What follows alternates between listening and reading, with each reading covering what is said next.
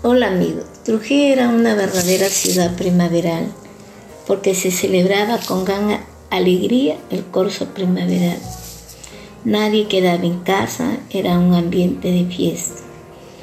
El Festival de la Marinera, oh, qué hermosos recuerdos. Se disfrutaba porque era puro amor.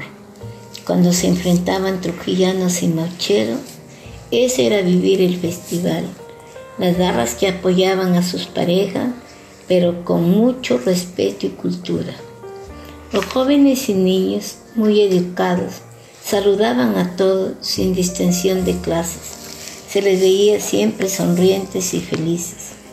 La plaza del recreo, donde iba en las tardes junto a mis hijos, ver ese hermoso atardecer.